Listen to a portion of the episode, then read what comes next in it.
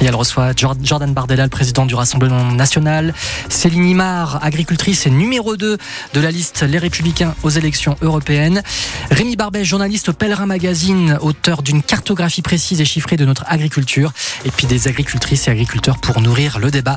Ma France en direct du Salon de l'agriculture dans un instant sur France Bleu Provence. D'abord, Florent, à Marseille, les commerçants de la rue de la République sont durement pénalisés par l'arrêt du tramway. Ça fait plus d'un mois que le trafic des lignes 2 et 3 est interrompu entre Belzins et Joliette. C'est la conséquence de l'incendie criminel qui a fortement endommagé le parking République par sécurité. Plus aucun tram ne passe entre le parking des Phocéens et la place Sadi Carnot, un secteur où la circulation est également interdite. Coup dur pour une dizaine de commerçants de la rue de la République qui ont moins de clients.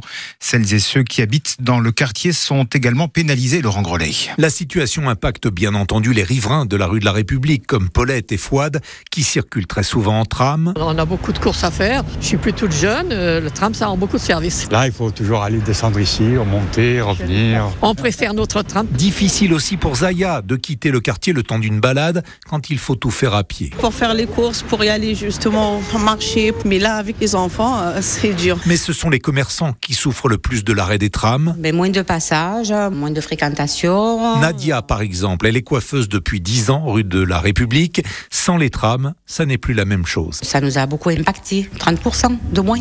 Non, c'est pas rien. Et que dire de l'enseigne de décoration La Sélection qui a contribué depuis 7 ans à populariser la rue. 10 fois moins de chiffre d'affaires du jour au lendemain. Le gérant Balik Ferjani est très inquiet. Je ne sais pas quoi faire. Aujourd'hui, nous on risque de partir, nous on risque d'arrêter parce qu'on ne peut plus rien payer. Je peux vous assurer qu'une trésorerie sur 7 ans divisée par 3, ça va très très très très vite. Désastre. Un désastre. Et quand on évoque la date du 15 avril pour un retour à la normale. Oui, ça peut rouvrir le 15 avril, mais en fin de compte, je vais devoir payer mes fournisseurs et j'ai plus rien. Il sera trop tard.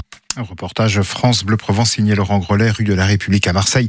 Les commerçants touchés réclament des indemnités pour compenser leur manque à gagner.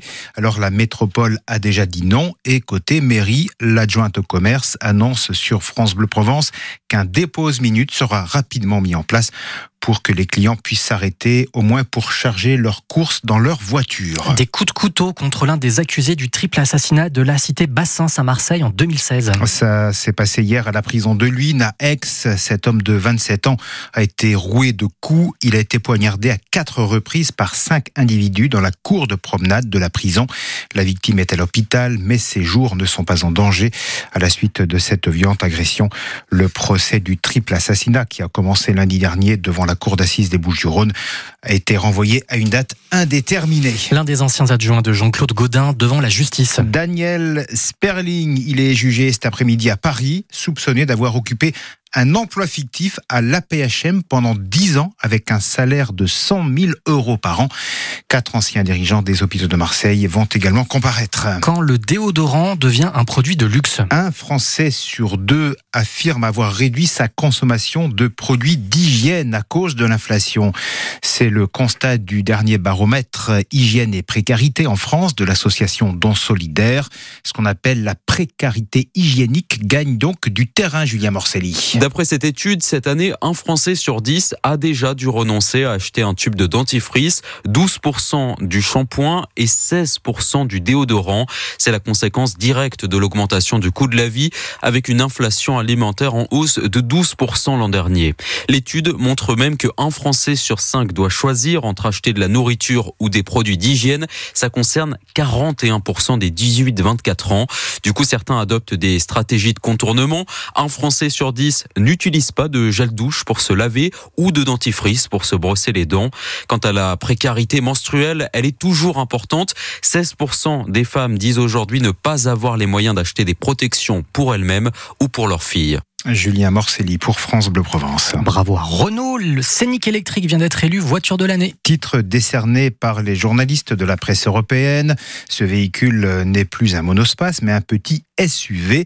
Le Scénic électrique euh, au classement devance de très peu la nouvelle berline série 5 de BMW.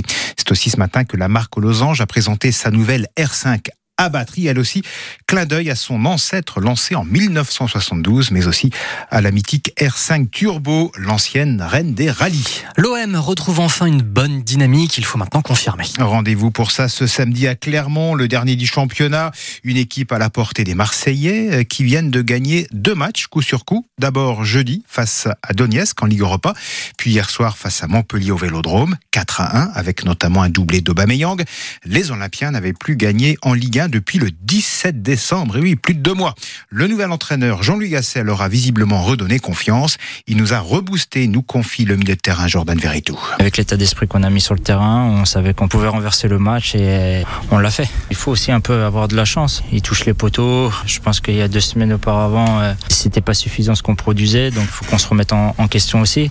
On s'est parlé, il y a un nouveau coach qui est arrivé, qui connaît très bien la, Ligue 1, qui nous met en confiance, qui nous parle beaucoup et voilà, aujourd'hui ça nous sourit et il faut continuer comme ça sur les prochains matchs. Jordan Verretou avec Bruno Blanza, malgré la victoire d'hier, l'OM n'est que 9e du championnat avec encore 7 points de retard sur la quatrième place qualificative pour le tour préliminaire de la Ligue des Champions. Alors croyez-vous que l'OM s'est complètement relancé ou selon vous, faut-il encore rester prudent? Vous donnez votre avis dans 100% OM ce soir 18h10 sur France Bleu Provence. Et puis soyez prudents si vous partez au ski, hein, surtout pas de hors-piste. Les risques d'avalanche sont élevés dans les Alpes de Haute-Provence et les Hautes-Alpes. Par exemple, le risque de 4 sur 5 dans le massif de y a encore quelques flocons du côté